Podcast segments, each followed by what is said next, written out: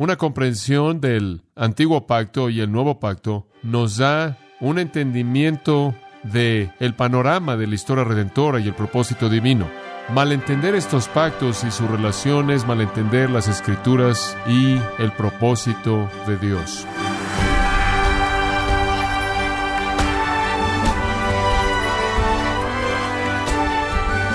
Nos gozamos en tenerlo nuevamente en sintonía en esta edición de Gracia a vosotros con el pastor John MacArthur. Es posible que haya escuchado decir lo que se dice erróneamente, debemos dar libertad al Espíritu de Dios y no confinarlo solo a lo que dice la Biblia, porque la letra mata y el Espíritu vivifica. Pero ¿es acaso lo que dice la Biblia ¿O a qué se refería Pablo cuando dijo que la letra mata? Bueno, el día de hoy, el pastor John MacArthur, en la voz del pastor Luis Contreras, nos enseñará el propósito de la ley y cómo está relacionada con la muerte en la serie Un mejor camino en gracia a vosotros. Abra su Biblia en 2 de Corintios capítulo 3. Estamos viendo la sección que va del versículo 6 hasta el versículo 18 bajo el título la gloria del nuevo pacto. La gloria del nuevo pacto. La sección es presentada en el versículo 6. En nuestro pasaje aquí, Pablo está tratando con la distinción entre el antiguo pacto y el nuevo pacto. Y él está tratando de señalar que el antiguo pacto tuvo una función y su función fue simbolizar y apuntar hacia el nuevo pacto, pero ahora que el nuevo pacto ha venido, el antiguo pacto es obsoleto, como Hebreos 8:13 lo dice de manera exacta. Pero como puede ver en la iglesia corintia, los falsos maestros habían entrado y estaban enseñando el antiguo pacto. Estaban diciendo tienes que ser circuncidado, tienes que guardar la ley de Moisés, tienes que seguir todos los rituales, todas las ceremonias, de lo contrario Dios no te aceptará. Y tristemente algunos de los cristianos estaban enredando en esto, demandando que los creyentes vivieran bajo el antiguo pacto como también el nuevo pacto, y era una herejía. El antiguo pacto tuvo un propósito, ese propósito es hecho a un lado cuando el nuevo pacto viene. Ahora, este asunto del antiguo pacto y el nuevo pacto obviamente es un asunto serio, grande en el Nuevo Testamento, está por todos lados porque el Nuevo Testamento estaba en esa transición. Y de hecho los judíos generalmente estaban tan enfurecidos con el apóstol Pablo debido a ese asunto que quisieron matarlo. No estaban listos para aceptar que el antiguo pacto era obsoleto y un nuevo pacto había venido en Jesucristo. Pero ese era el hecho. ¿Y creería usted que inclusive hubieron algunos que se asociaron con la iglesia que creyeron que todavía estaban tratando de aferrarse a prácticas del antiguo pacto.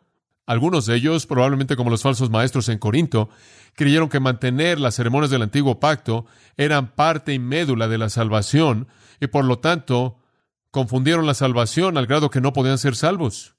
Pero para otros cristianos, vinieron a Cristo por fe y arrepentimiento y fueron salvos y se les dijo después, ahora que son salvos, deben guardar todas esas leyes mosaicas. Y algunos de ellos pensaban que tenían que seguir el día de reposo, y algunos de ellos pensaban que tenían que circuncidarse y circuncidar también a los gentiles, y algunos de ellos pensaban que tenían que seguir las leyes alimenticias. Entonces Pablo tiene que enfrentar ambos asuntos.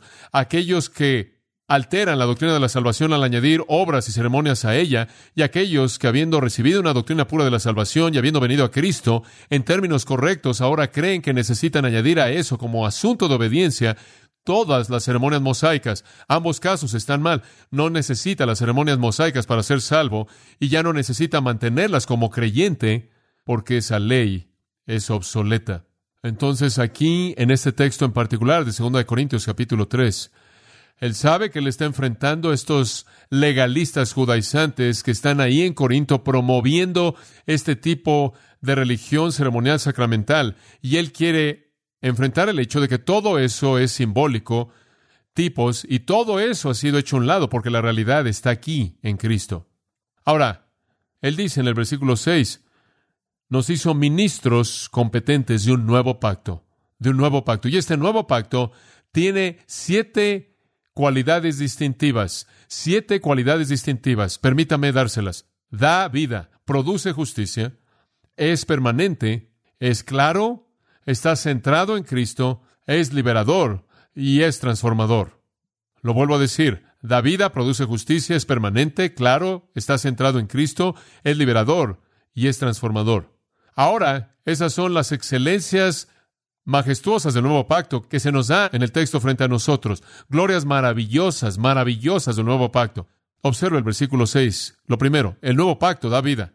Somos ministros de un nuevo pacto, no de la letra, sino del Espíritu, porque la letra mata, más el Espíritu vivifica. Ahora, quiero que entienda lo que este versículo está diciendo. Y va a demandar que piense cuidadosamente porque es muy, muy importante. Notará en el versículo 7 que el antiguo pacto, la ley es llamada el ministerio de la muerte. Y en el versículo 9 es llamada el ministerio de la condenación. Muy bien. El Antiguo Testamento es un homicida. Y señalamos eso la última vez. Ahora, sigue esto con cuidado. El Antiguo Testamento mata. Vamos a mantenernos alejados del versículo 6 por un momento. Vamos a tomar ese concepto del ministerio de la muerte y el ministerio de la condenación. ¿Por qué es que Dios dio la ley? El apóstol Pablo dijo la ley vino debido a la transgresión. Muy bien. Dios dio la ley para demostrarle al hombre qué tan pecaminoso es él como hombre. La ley, dice Pablo, es nuestro ayo, nuestro tutor para llevarnos a Cristo. En otras palabras, nos muestra nuestra necesidad desesperada de un redentor. Dios establece una ley, un estándar, una norma. Es buena, es noble. No hay problema con la ley.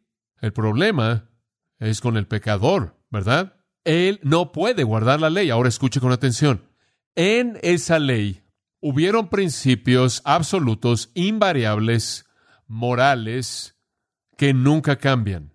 Pero también en esa ley hubieron símbolos de la redención venidera.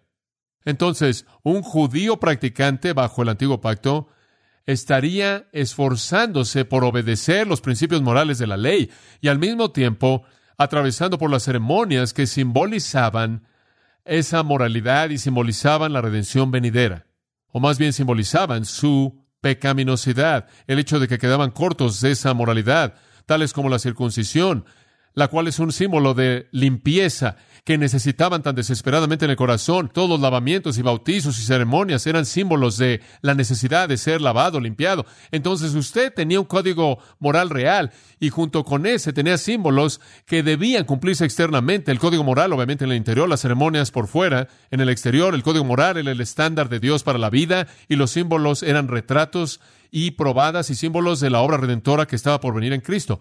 Ahora tomemos por un momento el punto moral. Aunque la ley era el camino a la vida, un pecador no la podía guardar, no la podía guardar. Por mucho que tratara, no la podía guardar. De hecho, el apóstol Pablo realmente pensaba que era un hombre bastante justo, pensaba que era un hombre bastante bueno.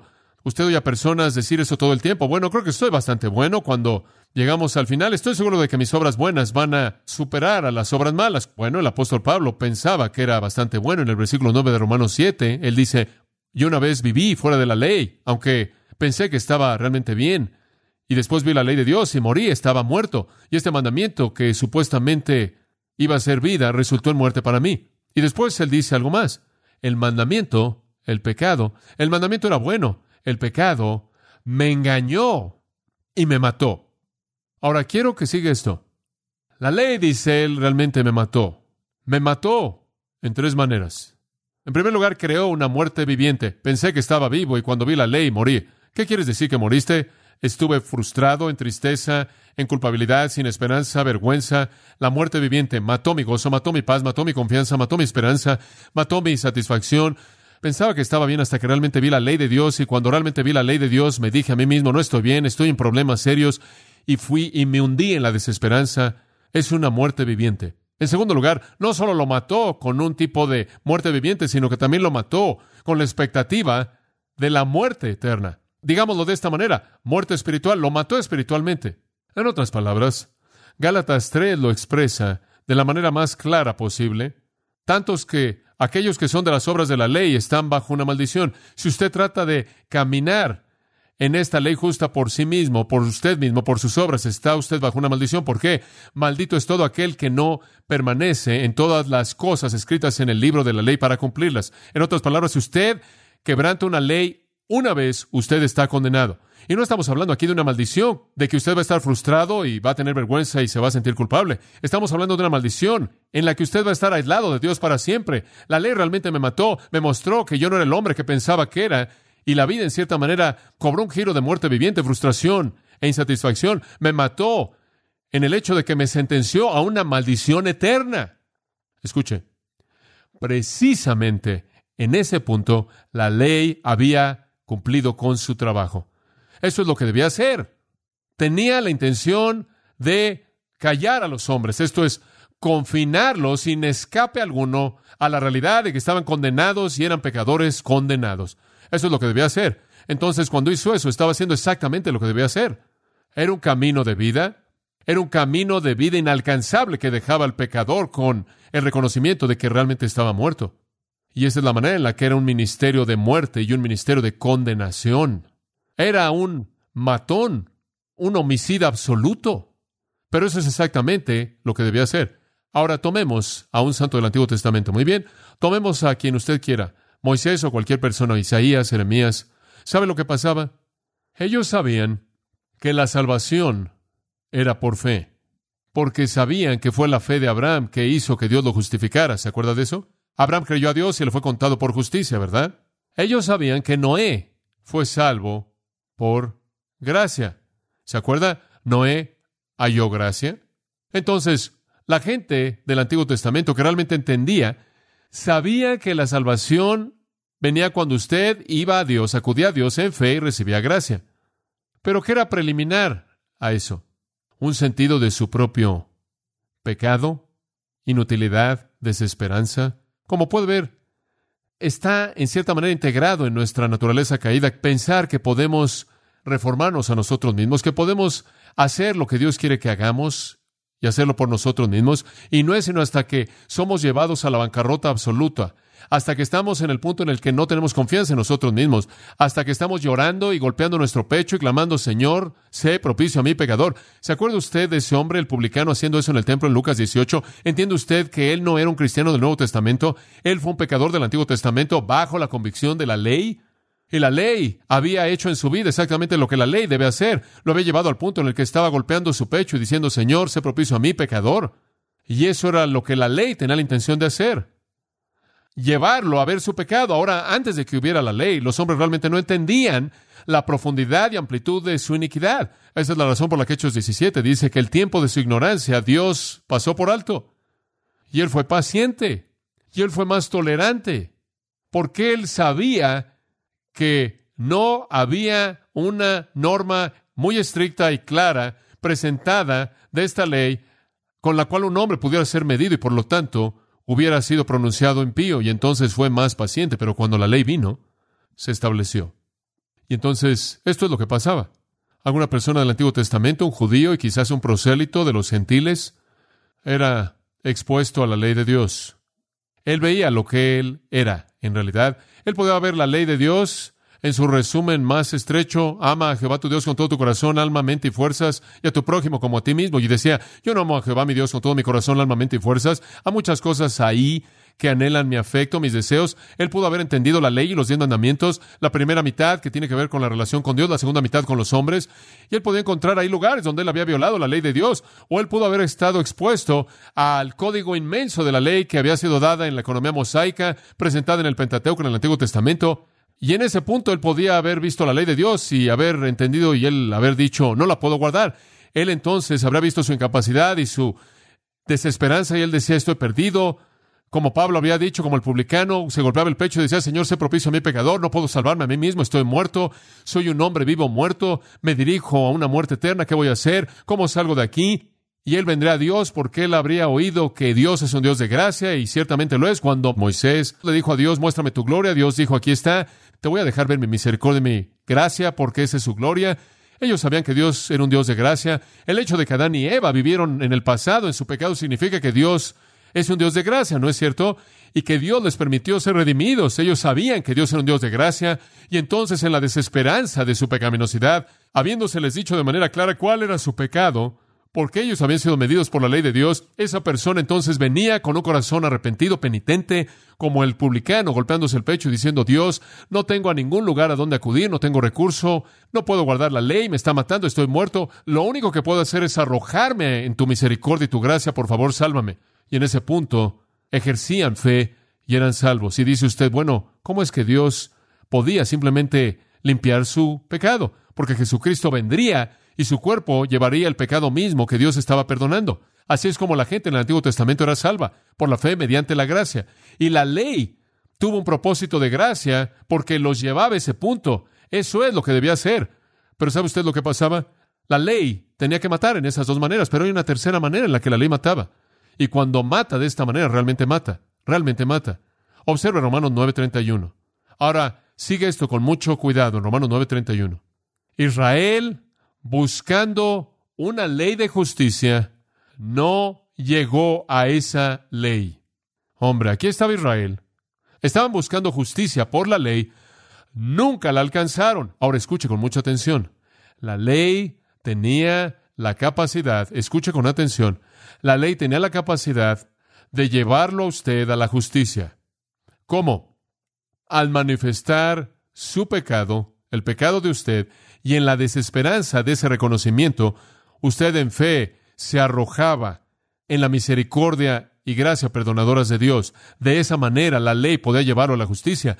De esa manera podía cumplir su propósito de gracia, aunque no podía ser salvo al obedecerla, porque no podía obedecerla perfectamente. Por lo menos podía conocer su imperfección y la ley entonces podía llevarlo usted a la justicia disponible por parte de Dios a aquellos que creen. Pero Israel nunca jamás llegó a ese punto en donde entendieron la ley en su intención. ¿Sabe lo que hicieron? Versículo 32. ¿Por qué nunca llegaron a ese punto? Porque nunca la buscaron por fe, sino la buscaron como si fuera por obras. ¿Sabe lo que hicieron? En lugar de ver la ley moral y decir, estoy quedando corto, soy un hombre vivo o muerto, voy a una eternidad sin Dios, Dios se propicio a mí, pecador. No quisieron aceptar eso. No quisieron aceptar esa evaluación de su condición y entonces se volcaron al lado ceremonial, ¿verdad? Y dijeron, bueno, sabemos lo que haremos. Nos vamos a volver justos al mantener todas las ceremonias. Y entonces desarrollaron todo este tipo de formato ritualista, sacramental, sacerdotal, ceremonial, litúrgico, religioso. Y eso es exactamente lo que Pablo quiere decir cuando dice que no llegaron a la ley. Nunca llegaron ahí, en el sentido de que nunca comprendieron su intención porque quisieron buscarla por obras. No pudieron cumplir con esta parte, la parte moral, por las obras, pero claro que podían hacer esta parte, ¿verdad? Ahora, ¿acaso esto le recuerda del mismo tipo de ceremonialismo sacramental que vemos en la actualidad, en donde la gente nunca realmente enfrenta la intención de la ley moral de Dios, llevándolos a la desesperación, a la penitencia, al quebrantamiento, a la contrición, al arrepentimiento, sino que más bien sustituyen todo el formato todo el sentarse, levantarse, el encender las velas, hacen todo, atraviesan por toda la mecánica de esto, y Dios los va a aceptar como religión verdadera y justicia. Esa es la razón por la que Dios odia el sacramentalismo, porque es un engaño que produce condenación, porque usted nunca llega a la intención real. Y en Romanos 10.3 dice que los judíos no supieron de la justicia de Dios y entonces buscaron establecer la suya. Dicho de una manera simple, pensaron que Dios era menos justo que ellos. Pensaron que Dios era menos justo de lo que Él era. Pensaron que ellos eran más justos de lo que eran y entonces estaban bien. Qué engaño tan terrible, ¿verdad? Y esta es la razón por la que Jesús podía ver al ojo a las personas mosaicas más religiosas, ceremonialistas, legalistas, en toda la economía mosaica, los fariseos, y decirles, vosotros sois de vuestro padre el diablo, y a donde yo voy, vosotros nunca vendréis. Y amados, quiero decirles que hay personas, no en la actualidad, en el ceremonialismo judaico, sino que hay personas así, que están inmersas en símbolos y nunca han enfrentado los asuntos morales de su estado de muerte espiritual y nunca han sido llevados al quebrantamiento, arrepentimiento y contrición y nunca han abrazado a Jesucristo por la gracia mediante la fe. Esto realmente es mortandad porque ahora usted ha rediseñado la intención entera de la ley de Dios hable de estar muerto, ahora está realmente muerto. Ahora observe lo que dice. Este nuevo pacto, ahora escuche con atención, no es de la letra, sino del espíritu. Porque la letra mata, mas el espíritu vivifica. Escuche lo que le voy a decir. ¿Sabe una cosa? Aún bajo el antiguo pacto la letra mataba y el espíritu daba vida. Aún bajo el antiguo pacto eso era verdad. ¿Qué es lo que él quiere decir con la letra? Bueno, creo que la letra aquí no solo es un sinónimo para la ley, no creo que eso es lo que es. No creo que es un sinónimo directo para la ley.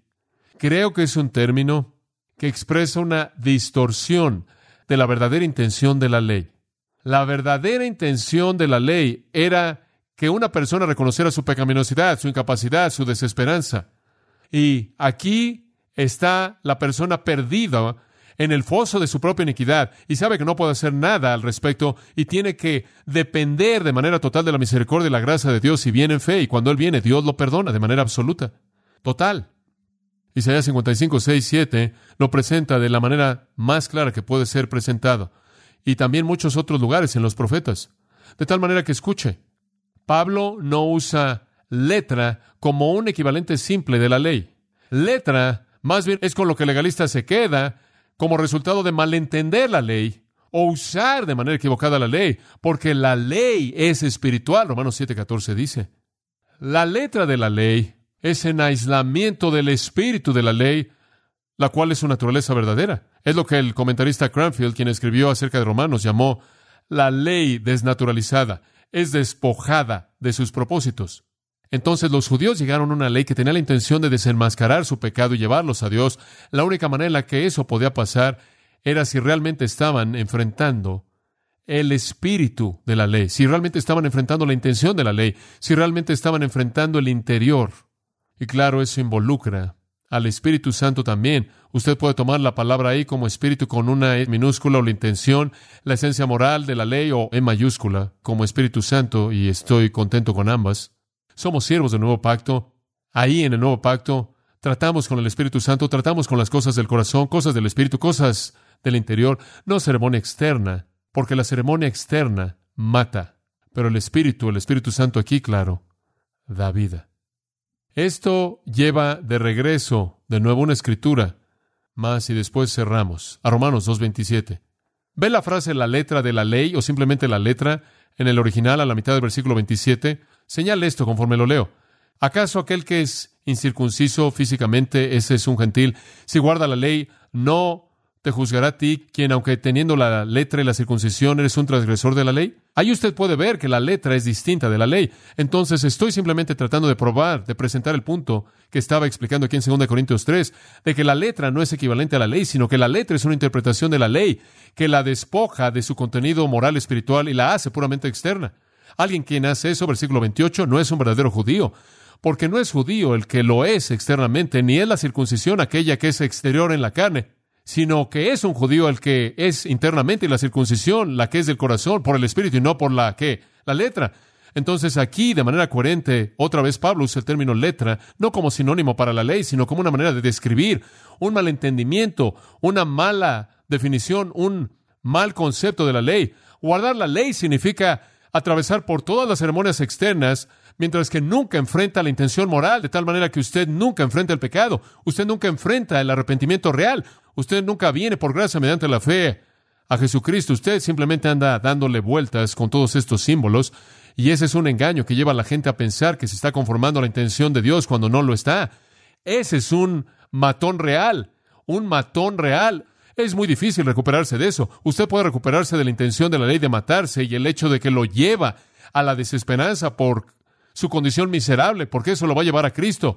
Pero cuando usted llegue a ese punto y usted opta por la religión ceremonial, ahora usted ha ido más allá de reconocer su pecado y está en un engaño condenador.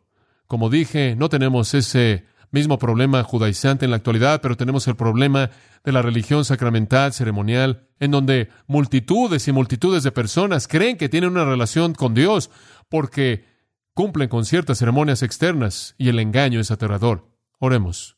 Padre, te damos gracias por el nuevo pacto en Cristo, el nuevo pacto que solo provee vida mediante el Espíritu, porque el Espíritu solo podría entrar en un corazón solo podría ser parte de una vida en donde el pecado es enfrentado.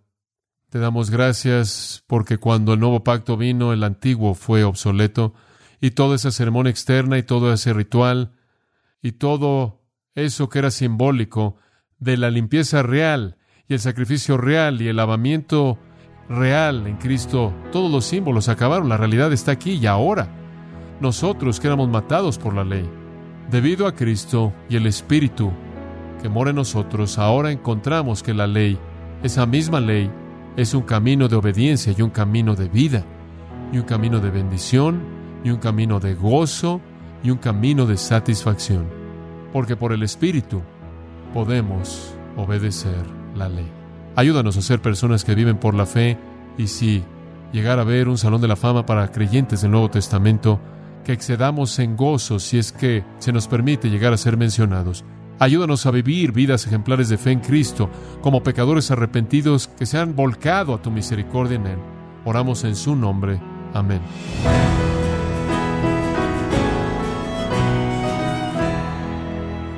El pastor John MacArthur nos enseñó que las personas que practican ceremonias y ritos pretenden ajustarse a la voluntad de Dios cuando en realidad hacen lo opuesto, al no luchar con su pecado. Nos encontramos en la serie Un mejor camino, aquí en gracia a vosotros. Estimado oyente, quiero recomendarle el libro El Pastor Silencioso, en donde John MacArthur nos ofrece un estudio equilibrado y sólidamente bíblico de la personalidad, obra y deidad del Espíritu Santo, adquiéralo en la página gracia.org o en su librería cristiana más cercana. Y le recuerdo también que puede descargar todos los sermones de esta serie Un mejor camino, así como todos aquellos que he escuchado en días, semanas o meses anteriores, animándole a leer artículos relevantes en nuestra sección de blogs, ambos en gracia.org. Si tiene alguna pregunta o desea conocer más de nuestro ministerio, como son todos los libros del pastor John MacArthur en español, o los sermones en CD que también usted puede adquirir, escríbanos y por favor mencione la estación de radio por medio de la cual usted nos escucha en gracia a vosotros. Es importante conocer no solo el país y ciudad de donde usted nos escucha, sino también la radio. Para quienes contactan nuestro ministerio por primera vez, pueden solicitar una copia del mensaje de promoción sin costo alguno, un mensaje por oyente únicamente. Si usted vive en los Estados Unidos o Puerto Rico, escríbanos a Gracia Vosotros, P.O. Box 4000 Panorama City, California 91412. O puede escribirnos a través del siguiente correo electrónico radio arroba gracia.org. Bueno, en nombre de John MacArthur y el personal de este organismo, queremos darle las gracias por su tiempo y sintonía y queremos pedirle que no deje de orar por este ministerio como también por la estación de radio por la cual usted nos escucha de lunes a viernes.